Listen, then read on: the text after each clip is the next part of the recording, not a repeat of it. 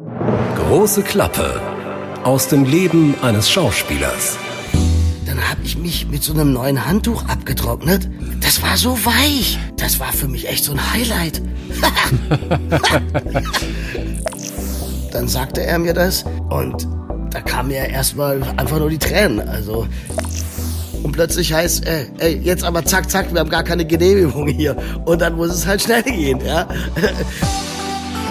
Ein Podcast von SWR3. Hello nach Baden-Baden. Wie läuft? Wie geht's? Gut. Den Schauspieler, den wir begleiten hier 14 täglich und immer mal hören, Genau. was ist Neues passiert. Was gibt es Aufregendes? Also zunächst mal, äh, du bist natürlich im Fieber, denn jetzt wird wieder Ja. gedreht. Ab nächster Woche geht's mit dem Polizeiruf 110 endlich weiter. Ja, 14 Tage sind vergangen, ne, seitdem wir uns das letzte Mal gesprochen haben. Ja, Wahnsinn. Ist eine lange Zeit. Ja, aber seit, seit ich das letzte Mal gedreht habe, ist eine lange Zeit. Wahnsinn, ich bin äh, tatsächlich äh, aufgeregt. Also man, ich fühle mich so richtig, äh, als würde ich das erste Mal wieder in die Schule gehen, sozusagen nach den Sommerferien, weißt du? Wo man sich immer so gefreut hat, ah, jetzt geht die Schule, man sieht seine Freunde wieder. Äh, so ein Gefühl ist gerade in mir, ich kann es kaum erwarten, nächste Woche am Set zu stehen. Was wird deine erste Szene sein, die du drehst nächste Woche? Weißt du es schon? Steht, Nee, das weiß ich die noch nicht. Dispo schon? Es gibt einen Drehplan, aber die Dispo gibt's noch nicht. Okay. Aber einen Drehplan, ich weiß, äh, äh, was am ersten Drehtag für mich zumindest äh, äh, ähm, nächste Woche auf dem Zettel steht. Und was? Aber wie genau die Aufteilung ist, ja, das darf ich natürlich Ach, nicht das darfst du verraten. nicht verraten. Verstehe. Nein, natürlich nicht. Äh, würde ich ja wahrscheinlich massiv Ärger bekommen. Naja, hätte ja sein können, du bist in der Schlägerei oder du verhörst jemanden am Schreibtisch. Weder noch. Ich Weder äh, noch. werde euch das in 14 Tagen vielleicht Okay. erzählen. Ja, ja, nicht nur das vielleicht, das wirst du uns ganz bestimmt erzählen. äh, kannst du deinen Text jetzt schon? Nein, Kannst du noch nicht. nein, Warum nicht? äh, weil ich ja erst nächste Woche drehe. Also okay. Ja, aber lernst du denn nicht manchmal schon, also so ein, zwei Wochen vorher, um den Text auch wirklich so drauf zu haben? Nein, das, das Textlernen ist, hatten wir glaube ich auch schon mal gesprochen, das ist so ein Automatismus. Ich lese jetzt immer wieder das Drehbuch. Also ich habe es gestern Abend das letzte Mal gelesen, jetzt lese ich es heute Abend nochmal, um einfach immer, dadurch entsteht bei mir ja dann erst was. Ähm, und das Textlernen, das, im Prinzip kann ich den Text dann schon automatisch, dann, wenn er dran kommt. Du bist heute Genie. bin Bist- heute du bist Genie. heute Genie. Ginny! Gut, das ist also dann nächste Woche. Da werden wir dann in 14 Genau. Tagen natürlich hören, wie es bei den Dreharbeiten war. Jetzt gehen wir mal auf die letzten 14 Tage. Da gab es eben keine Dreharbeiten, aber es ist trotzdem was Schönes passiert. Kennt ihr das? Also, ich glaube, ich habe mir das letzte Mal vor, boah, 12, 13 Jahren Handtücher gekauft. Ja? Und die, so, so, so, weißt du, so Handtücher zum Abtrocknen, äh, zum Körper abtrocknen. Ja. Nach der Dusche oder so. Und jetzt habe ich äh, ähm, letzte Woche mir neue Handtücher bestellt. Äh, kamen die, hey, dann habe ich mich mit so einem neuen Handtuch abgetrocknet. Das, das, das, das war so ein, das war so weich. Das war für mich echt so ein Highlight. Also es sind wirklich die kleinen Dinge im Leben, die mittlerweile Freude machen, ne? Äh, Ja, Also Respekt, da war ja ordentlich was los bei dir. ich sag dir. Und dann knallte aber auch tatsächlich die Nachricht rein, Charlie Hübner vom Polizeiruf 110, dein Kollege. Oder nee, dein Boss ist er ja nicht, ne? Er ist ja nur der Kollege. Nee, ne? Kollege. Ja, ein Kollege einfach. Hört auf mit dem Polizeiruf. Ja. Ja, hör mal, wie lange weißt du das denn schon? Also, äh, wir wissen das natürlich schon ein bisschen länger. Ja, davon gehe ich aus. Ähm, wir wurden darauf sanft vorbereitet, äh, äh, sage ich mal, als es dann letzte Woche ja dann, äh, als, als man das, als Charlie und der Sender und die Produktion sich äh, entschlossen, das dann öffentlich zu machen, ja, war das ja schon ein ganz schöner Paukenschlag, muss man sagen. Ja. Zwölf Jahre, 24 Filme, also das sind über 2000 Sendeminuten, die wir gemeinsam gemacht haben. Das ist schon Wahnsinn. Und ich weiß noch, als Charlie mir das sagte, da bin ich schon kurz aus den, aus, äh, komplett aus der Fassung geraten, muss ich sagen. Da, äh, Wo hat er es dir gesagt?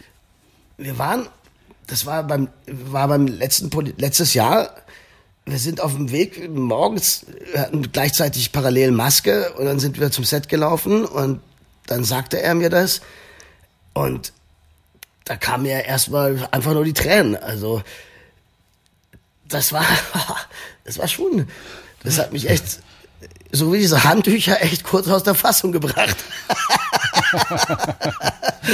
Inwiefern konntest du es auch nachvollziehen? Total. Wenn das seine Arbeit überschattet, in, in dem Sinne, dass, dass er nur noch als Bukow gesehen wird, dann engt ihn das natürlich ein und auch in seiner freien Rollenauswahl. Ich kann es absolut nachvollziehen, diesen Schritt. Deshalb ist es so ein weinendes und ein lachendes Auge oder das Lachende ist ein freudiges Auge für ihn, weil ich glaube, für ihn ist es gut. Und man muss auch, ich habe dann, so schade und so traurig ich darüber bin, dass er geht, ist es aber auch natürlich eine Chance. Veränderung ist gut. Aber du weißt schon, wer der Nachfolger wird. Du weißt es schon. Ich habe nichts verstanden. Die Verbindung ist so brutal schlecht. Andreas, du weißt schon, wer der Nachfolger ich wird. Don't ask me so etwas. Okay. Es ist so schwer. Naja, ich, du, ich will ja nicht, dass du es uns jetzt sagst. Nee, ich darf der gar steht nichts. natürlich schon fest. Man überlegt sich ja das Was auch immer feststeht, ich darf dazu weder das eine nee, noch das andere. Klar. Deshalb würde ich sagen, hey, ja. so neue Handtücher sind der absolute Andreas, Wahnsinn. Andreas, jetzt hör auf rumzuzicken. Ich habe jedoch nur gefragt, ob du es weißt. Ich habe nicht die Frage gestellt, wer wird es. Und ob du es weißt. Und die Antwort war ja jetzt auch eindeutig. Okay. Also wir, wir sind gespannt. Wann wird das wohl bekannt gegeben? Ja, das weiß ich auch nicht. Das ist echt hochinteressant. Ab nächster Woche wird auf jeden Fall wieder gedreht und beim nächsten Mal gibt's dann auch Töne vom Set. Sind die eigentlich schon ein bisschen genervt von dir, dass du dann dein, dein Phone da ständig reinhältst und interviewst? Ich meine, hat Charlie Übner deswegen gekündigt? Ja, wahrscheinlich, wahrscheinlich. Nein, Gott sei Dank hat sich jetzt da noch keiner beschwert irgendwie ich bin mal gespannt jetzt beim nächsten Mal, ob sich die Kollegen da dann genervt fühlen. Die, die sollen Spaß mit mir haben und äh, die haben auch Spaß mit mir auf jeden Fall, Mann. Nein, ich glaube, die freuen sich und äh, ich freue mich auch und äh, das wird schon alles ganz gut. Wir bereiten uns natürlich mal vor auf Filmsets und was vor Ort so für Vokabular benutzt wird. Das sind alles so Wörter, die immer mal wieder auch in den Medien, in Interviews auftauchen. Ja. Aber wir sind nicht immer ganz sicher, was bedeutet das denn eigentlich? Wir gehen ein paar Begriffe auch heute mal wieder durch oh yeah. und äh, natürlich auch die Geschichten, die unter Umständen dahinter stehen. also so ein Begriff wie Continuity zum Beispiel ist ganz wichtig. Ja, Continuity. Absolut. Was bedeutet das? Continuity sind sozusagen die Anschlüsse.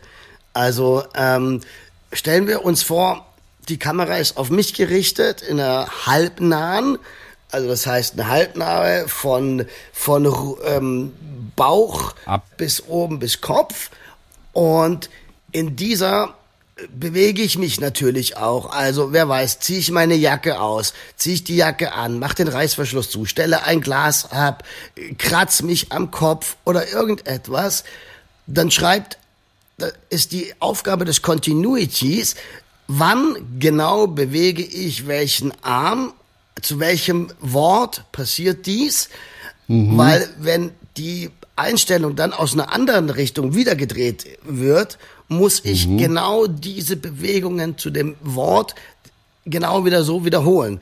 Und ich als Schauspieler mache das ähm, so aus dem Bauch heraus und eigentlich wiederhole ich das immer automatisch zum richtigen Zeitpunkt. Doch manchmal passiert das eben dann nicht. Und dadurch ist dann das Continuity da, die mir genau sagt, ey, an der Stelle bitte linken Arm nach oben und am Kopf kratzen. Natürlich, klar. Wo standen die Becher, wo stand die Kaffeetasse, wann habe ich getrunken, all diese Dinge schreibt das Continuity auf. Ich fand es sehr interessant, dass du gesagt hast, das Continuity, die mir sagt. Das, also Continuity heißt auch die Person, ist es meistens eine Frau? Ist, meistens, ist es manchmal auch ein Mann? Ist, also in den seltensten Fällen, interessanterweise, ist es ein Mann. Ähm, ich glaube, okay. das habe ich in meiner Karriere, in der 20, 25-jährigen Karriere, vielleicht zweimal erlebt, dass es ein Mann gemacht hat. Sonst waren es immer Frauen tatsächlich. Die können das besser offensichtlich. Offensichtlich, die können sich Dinge ja. besser merken und die können sauberer schreiben vor allem. Haben die das immer aufgeschrieben? Also wenn es du das Glas hebst bei dem Wort, steht alles schwarz auf weiß auf dem Skript, was sie in der Regel dann vor sich genau. hat. Genau. Ne? Sie schreibt alles genau auf und das ist natürlich auch extrem anspruchsvoll, weil sie muss auf alle Figuren gleichzeitig achten. Nicht nur das, sondern Ja. sie muss ja natürlich auch auf das Set an sich achten. Was steht überhaupt im Bild in dem Moment? Und all das muss sie äh, natürlich auch aufschreiben. Also äh, Und das ist Multitasking. Das ist Multitasking und das können angeblich nur Frauen. ganz genau. Von Experten wissen wir aber mittlerweile, Multitasking kann niemand von uns. Unser? Gehirn ist nicht für Multitasking gemacht, Ach, auch nicht. nicht. für das von Frauen übrigens. Ja, ja, deswegen tun wir uns auch beim Autofahren eigentlich so schwer, wenn wir dann telefonieren. Weißt du, wenn dann irgendwas passiert auf der Straße, dann machen wir eine Pause. Weißt du? Ja. Wenn wir die Aufmerksamkeit plötzlich auf der Straße brauchen, nur mein Gesprächspartner am Telefon, der weiß nicht, warum ich jetzt stoppe. Ach, guck Und der an. denkt dann vielleicht, ich habe das nicht verstanden, ich mag ihn nicht oder sowas. Wir können das nicht gleichzeitig. Kennst du das? Du parkst ein in eine enge Parklücke. Ja. Du machst automatisch die Musik leiser. Ja, Das stimmt, hast du recht. Sie machen automatisch die Musik leiser, weil sie sich konzentrieren müssen. Alles Zeichen dafür, dass wir in der Tat kein Multitasking können. So eine Verkehrssicherheitsexpertin, die hat uns das neulich alles mal äh, erzählt. Ach, interessant. Wir können kein Multitasking, das sollen wir uns auch gar nicht einbilden. Ah, siehst du, das, das höre ich jetzt zum ersten Mal, aber das ist vollkommen richtig. Wenn ich einparke, klar, mache ich die Musik automatisch leiser. Das machen Menschen, ja, ja, Ja, tatsächlich. Verrückt. Aber gut, aber was Frauen, glaube ich, besser können, das ist, wenn sie bei einer Party in den Raum kommen, scannen sie den Raum sofort ab. So, von links nach rechts. Und warum Und die machen da sehr, sehr das? viel aufnehmen. Das weiß ich nicht genau. Da, da, äh, das sind andere psychologische Gründe, äh, die ich jetzt nicht drauf habe gerade. Aber das können die besser als Männer, glaube ich. Männer gucken nicht so, so umfassend irgendwie. Die gucken vielleicht also einzelne Sachen an. Aber von Frauen heißt es, sie scannen sofort den Raum ab und haben alles drauf. Und- Deswegen die perfekte Continuity dann. Okay, und lässt es auch darauf schließen, dass, dass Frauen bewusster leben als Männer, dass sie das Leben bewusster wahrnehmen als wir Männer? Weil du sagtest, wenn sie... Oh, das, nee, ich, ich glaube nicht. Die, ich glaube, die checken vor allem auch, es klingt jetzt ein bisschen steinzeitmäßig, Ja, sag mal. aber wir wissen, Körpersprache, Psychologie haben tatsächlich mit der Steinzeit zu tun. Die ist drin in unseren Knochen Ja, immer noch. Äh, Sie checken Konkurrentinnen zum Beispiel auch ab. Das ist, glaube ich, auch einer der Aspekte. Übrigens lustig, dass du das jetzt so sagst, weil ich habe mich letztens mit einer Freundin darüber unterhalten. Ähm, wir unterhielten uns über Freundschaften. Und Ja. sie erzählte, dass sie kaum Freundinnen hat, sondern viel mehr Männer als Freunde hat. Und dann Ja. sage ich, aber jetzt mal ganz im Ernst. Das liegt schon daran, weil ihr Frauen auch, entschuldige bitte jetzt, äh, das soll nicht despektierlich gegenüber irgendetwas klingen, weil ihr Frauen untereinander schon so ein bisschen zick, zicken seid, oder? Äh, Ja. Und dann meinte sie, ja, das ist interessant, es ist schon irgendwie so eine Konkurrenz, obwohl man befreundet ist, aber trotzdem zickt man sich so oft an und dann äh, habe ich gesagt, ja, aber das unter uns Männern ist das gar nicht. Also so interessant äh, äh, äh, zu sehen, ne, dass so Frauen untereinander tatsächlich ja irgend so einen Konkurrenzgedanken dann noch haben. So- Soweit zur Continuity. ähm, ist, das, ich meine, ist das ein richtiger Berufszweig oder, oder was, was, was hat jemand letztendlich gelernt, der Continuity macht? Das ist ja kein Aushilfsjob in dem Nein, Sinne. das ist ein oder kann das rein theoretisch nein. jeder machen? Nein. Gibt es dafür eine Ausbildung? Das ist eine gute für Frage. Continuity oder ist das ein großer Bereich Produktionsassistent Film oder sowas? Also ganz ehrlich, da kenne ich mich jetzt zu wenig aus. Ich könnte Mhm. mir vorstellen, dass das aber ähm, sicherlich so.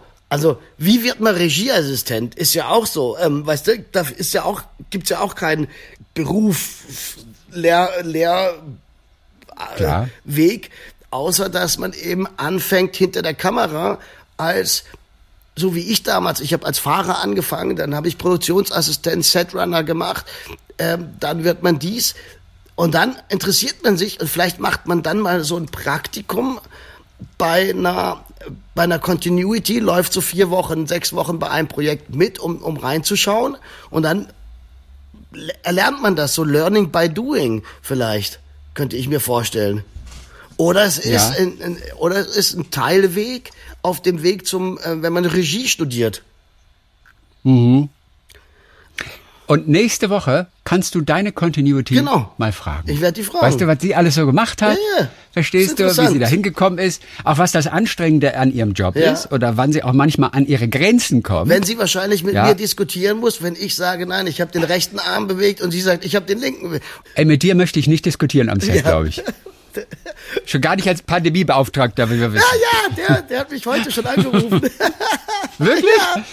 Weil du, weil du so rumgesteckert hast in der Probe, wolltest du auch schon ohne Maske Nein, nein, spielen, nein, damit weil- du die ich- mit der Mimik des Gegenübers arbeiten Nein, kannst. nein, weil, weil jetzt äh, wieder Tests, die Testerei losgeht. Also äh, Ja. ähm, Okay. ich muss, bevor ich natürlich ans Set komme, jetzt einen Test machen und so weiter. Wann ich das mache, wo ich das mache und so weiter. Nein, nein, alles gut. Dolly ist nicht nur das erste geklonte Schaf, äh, eine Dolly gibt's auch am Filmset. Ja. Ein Dolly ist ein Kamerawagen, auf dem die Kamera aufgebaut wird. Wenn du zum Beispiel eine Fahrt machen möchtest, sagen wir mal, du hast ein schönes Gebäude im Bild und willst darauf zufahren, dann machst du das, wird die Kamera auf ein Dolly gebaut und dann kann die Kamera darauf, wird dieser Dolly von dem Dolly Operator, der schiebt dann den Dolly, dann wird sie äh, äh, darauf zugefahren. Ein Dolly ist dafür da, dass du eben trotz dieser Fahrt eine ruckelfreie, ein, ruckel, ein ruckelfreies Bild bekommst. Ich glaube, und da weiß ich jetzt aber nicht ganz genau, es gibt auf der einen Seite diesen Dolly, der auf Schienen, glaube ich, geht. Das Bild kennen wir dann nämlich. Ganz natürlich. genau. So Schienen, die mal schnell über ein paar Meter aufgebaut werden. Ganz genau. Und dann, dann läuft's natürlich am glattesten. ja, klar. ganz genau, weil das dann auch mit so ähm, Holz äh, äh, unterlegt wird, so Holz, wie nennt man das so, weißt du, so Keile, Holzkeile, damit das wirklich in der Waage steht. Richtig, klar. Und aber interessanterweise habe ich das jetzt schon ganz oft auch gesehen, dass es das ohne Schienen gibt, dass der so Pumpräder hat. Äh, und, und ob die das automatisch ausgleichen, pf, da müsste ich auch nächste Woche mal, also siehst du, wie wenig Ahnung man auch von vielen Dingen so hat als Schauspieler, technisch, da müsste ich nächste Woche mal unseren Dolly Jackson fragen, äh, Genau. äh, was da, äh, wie das, was der genau der Unterschied ist, ob das, wenn es auf Schienen ist oder auf diesen Pumprädern, müsste ich echt mal nachfragen. Wie lange dauert das so, diese Schienen aufzubauen? Ist das so ratzfatz gemacht? Nein, nein, nein. Kann man in 60 Sekunden Nee. einfach so vier, fünf Schienenteile verlegen No way. und über sechs Meter irgendwie? Nein, Nein, gar keine Chance, gar keine Chance. Also diese Schienen, was ich ja schon gesagt habe, die müssen absolut in der Waage dann sein, weil sonst ruckelt's natürlich dann doch wieder. Mhm. Gerade bei den Übergängen, wenn die Schienen aneinander geklappt werden sozusagen. Das ist wie bei der Eisenbahn, wenn die äh, einzelnen Schienenteile aneinander geheft- geheftet werden, dann hört man das ja auch. Äh, äh, weiß ja sicherlich jeder, der Bahn fährt. Tidik, tidik, tidik. Das sind ja dann diese Ja, klar. Übergänge. Und dann ruckelt's auch.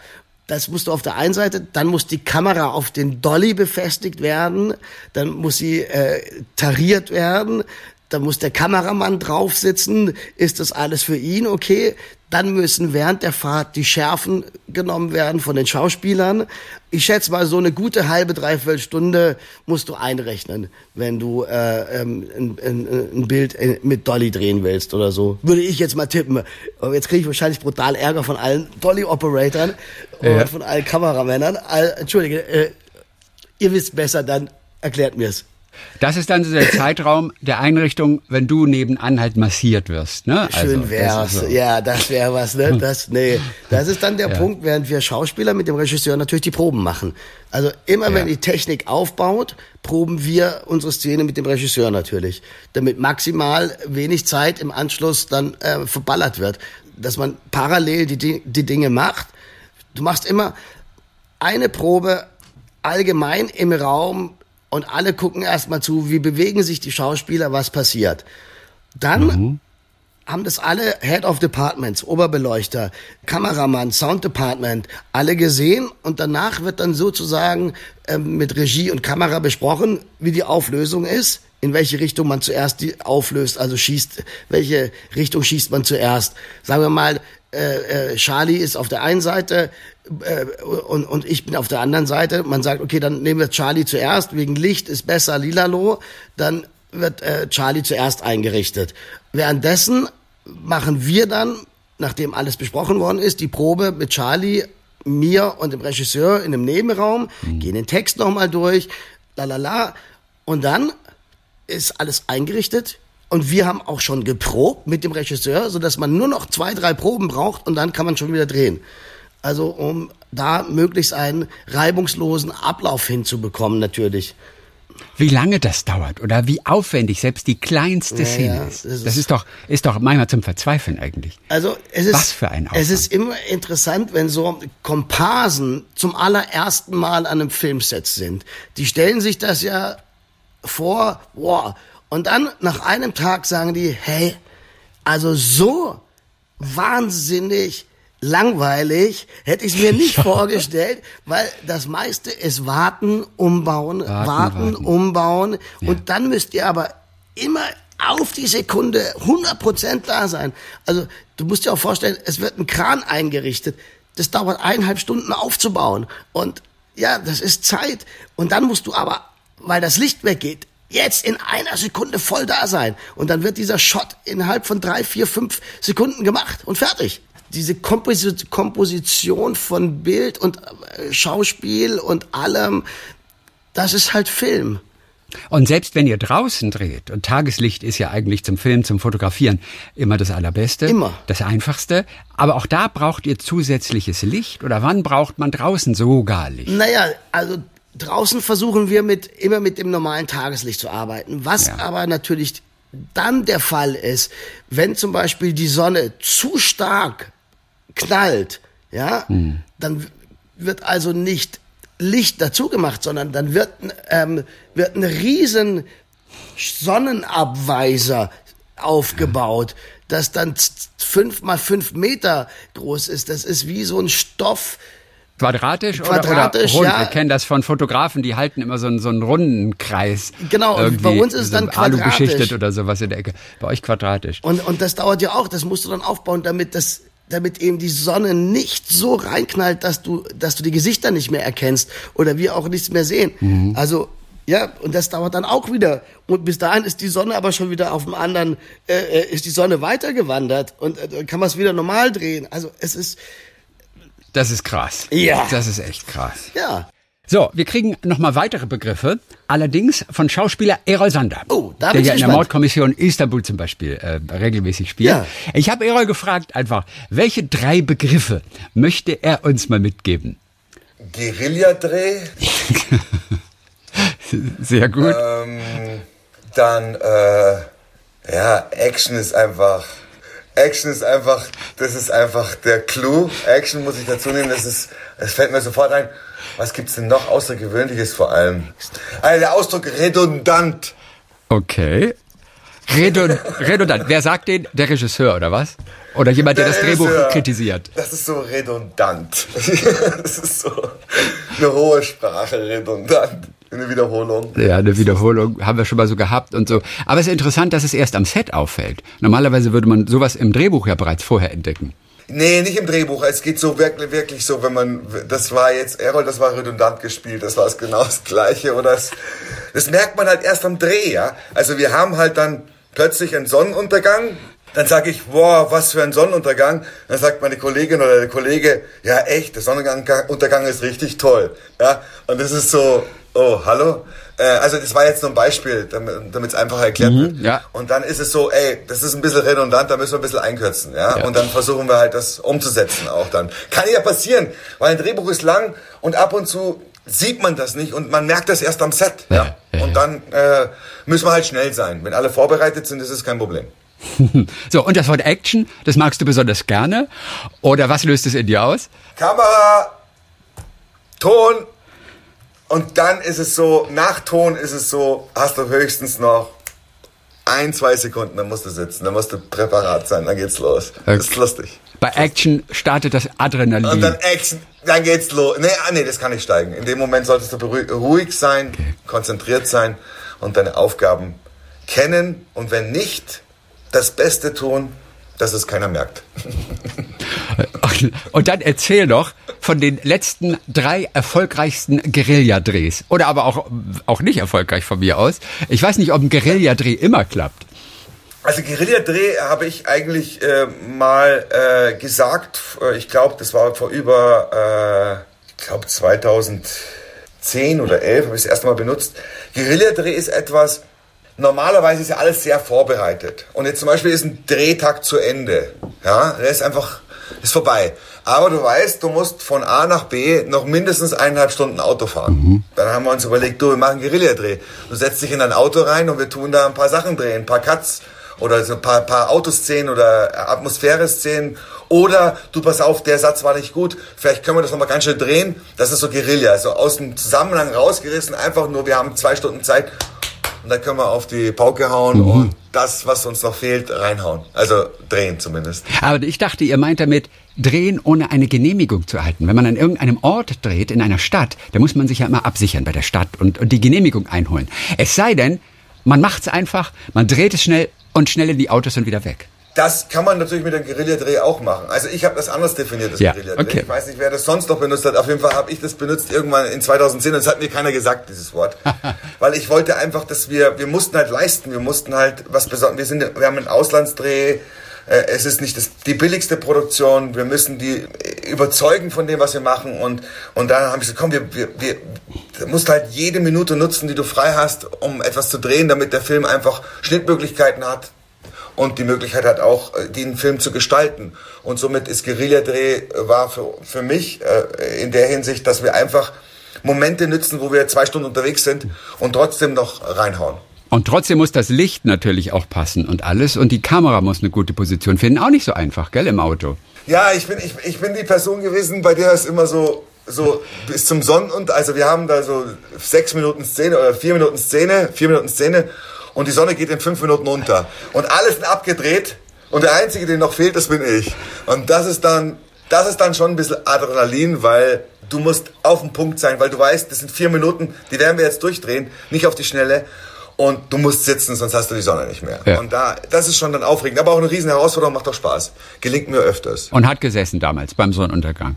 Immer, immer, immer. Immer. Immer. immer. Gut. Immer. immer. immer, immer, immer, immer, immer. Immer, immer so. gesessen.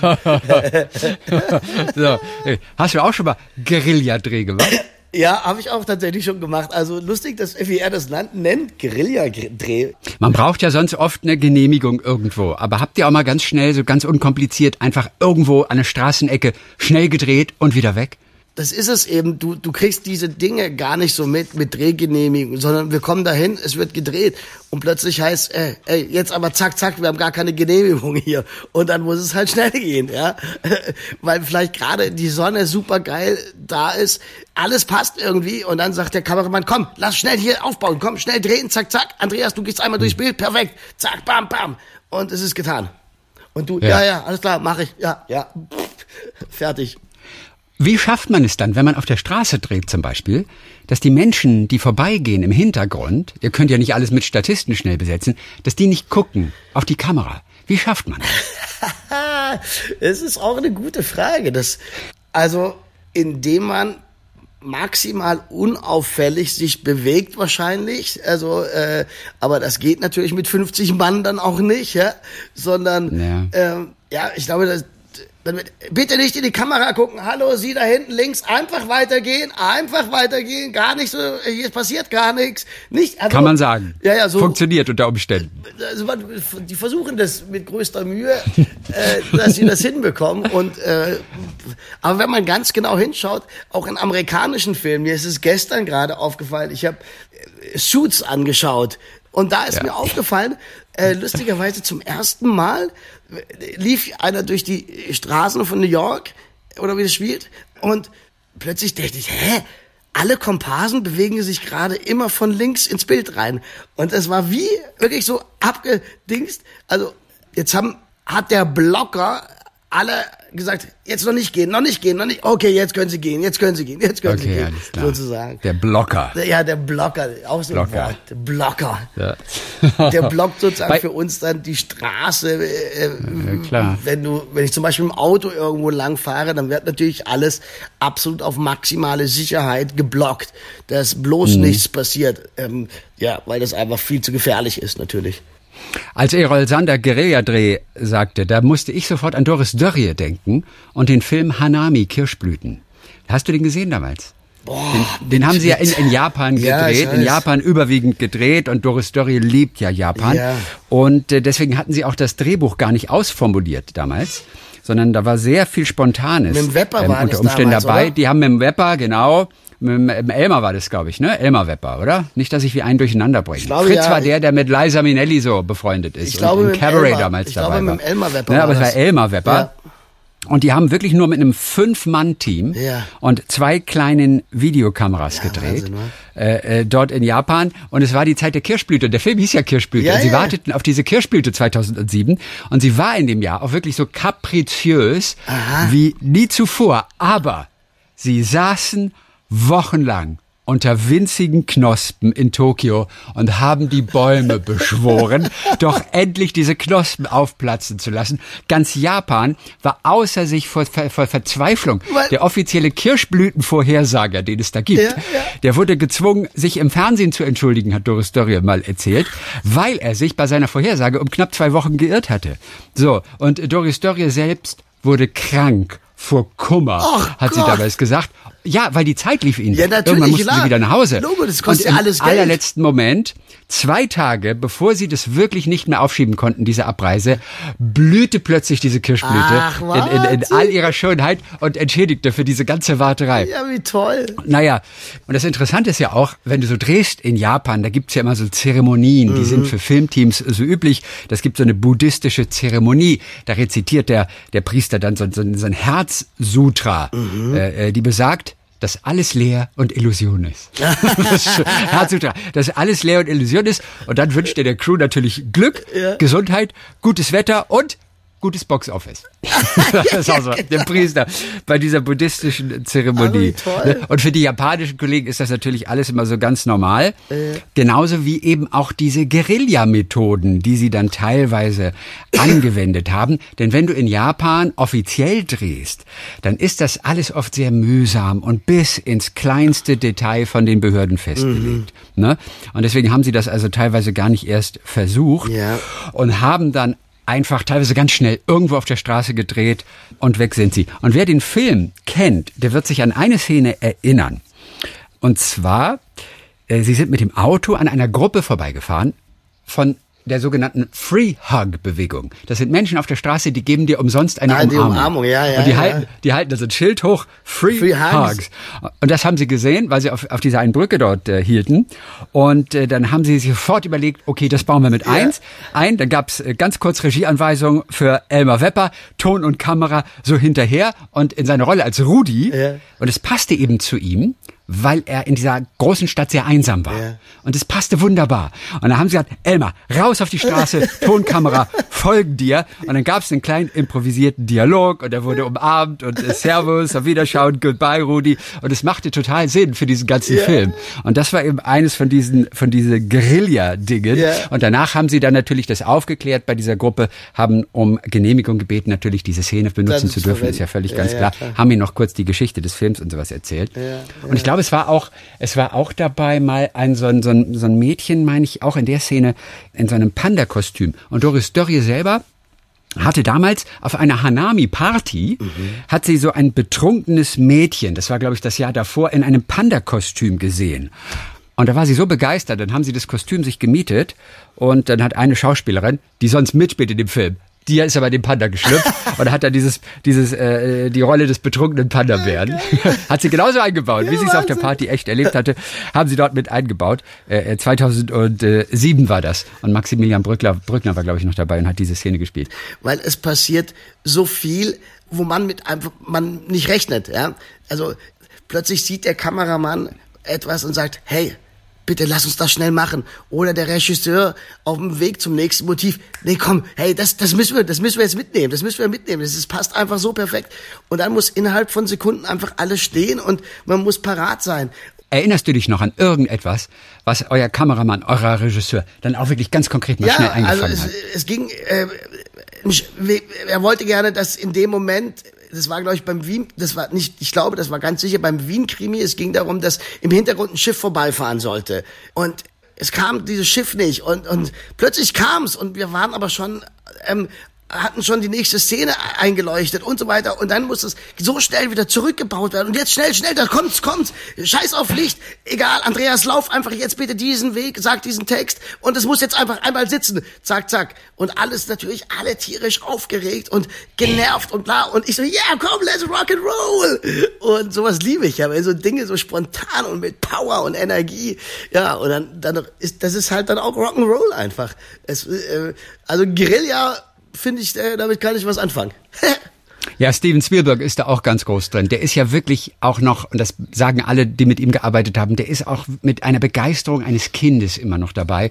Und wenn dann irgendwann nicht gedreht werden kann, weil irgendein so Kunstflieger plötzlich Krach macht ja. und es geht mit dem Ton nicht und alles muss anhalten und Steven Spielberg schaut sich das dann an oben am Himmel und sagt sofort, Ton, Kamera, alles einfangen. Los, sofort ja. Film kann man ja irgendwann mal vielleicht noch mal gebrauchen. Genau. Und dann und dann ist es egal, dass trotz kostbarer Zeit natürlich äh, die Flöten geht, die nächsten 15 Minuten nicht gearbeitet werden kann. Der genießt es dann, der guckt an den Himmel, freut sich wie ein kleines Kind und nimmt alles mal mit und, und filmt mal alles schnell, was sich so da spontan ergeben hat, zufällig. Aber genau das ist das, was du sagst. Ähm, der will nur spielen, das ist es. Diese kindliche Freude, das ist elementar wichtig, als Schauspieler auch das innere Kind immer wieder aufleben zu lassen. Weißt du, spielen. will nur spielen. Ja. Und, und, und das ist diese, diese Freude, wenn wir spielen dürfen, das ist das Größte. Das ist das Größte.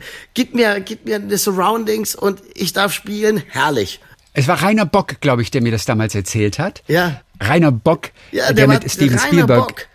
gedreht hat. Der hat bei ähm, uns beim zweiten Bock. Polizeiruf mitgespielt. Ach, der witzig. Rainer Bock ist ein super Typ. Ja, absolut. Oh, den habe ich im Theater in Mannheim immer gesehen, als ich Student war. Ach, war im Ensemble in Mannheim. Da habe ich ihn immer regelmäßig gesehen. Lustig. Ja, und, und das ist ein toller. Und der ja. hat mit Spielberg, ähm, ja. ich weiß gar nicht mehr genau, welchen Film er gedreht hat. Ich würde das nochmal raussuchen. Das können wir uns beim nächsten Mal auch nochmal anhören. Wie, wie Rainer Bock von seinen ersten Minuten ja. mit Steven Spielberg. Ah, unbedingt, such das bitte Das ist raus. so schön zu hören. Muss ich auf jeden oh, Fall das wäre toll. Ja, super. Schön. Ey, wir Gut. haben so viel vor für nächste Woche. Wir hören von dir und der Continuity nächste oh, Woche wow, wow. und vielleicht auch deinem Kameramann ich will, ja, und von Charlie und Anneke natürlich auch. Du hältst dein Phone dann wieder rein. Absolut. Ähm, von Rainer Bock wollen wir dann auch nochmal hören und so. Hey, das wird wieder richtig schön. Wir hören uns in 14 Tagen wieder. Ich freue mich. Dann guten Start beim Polizeiruf. Alles 110. klar, ich danke dir, mein Lieber. Und die am Set, auch die Continuity, die soll keine Angst vor dir haben. Nein, denn du willst ja nur spielen. Ich sag's dir. Bis dann. Ein Podcast von SWR3.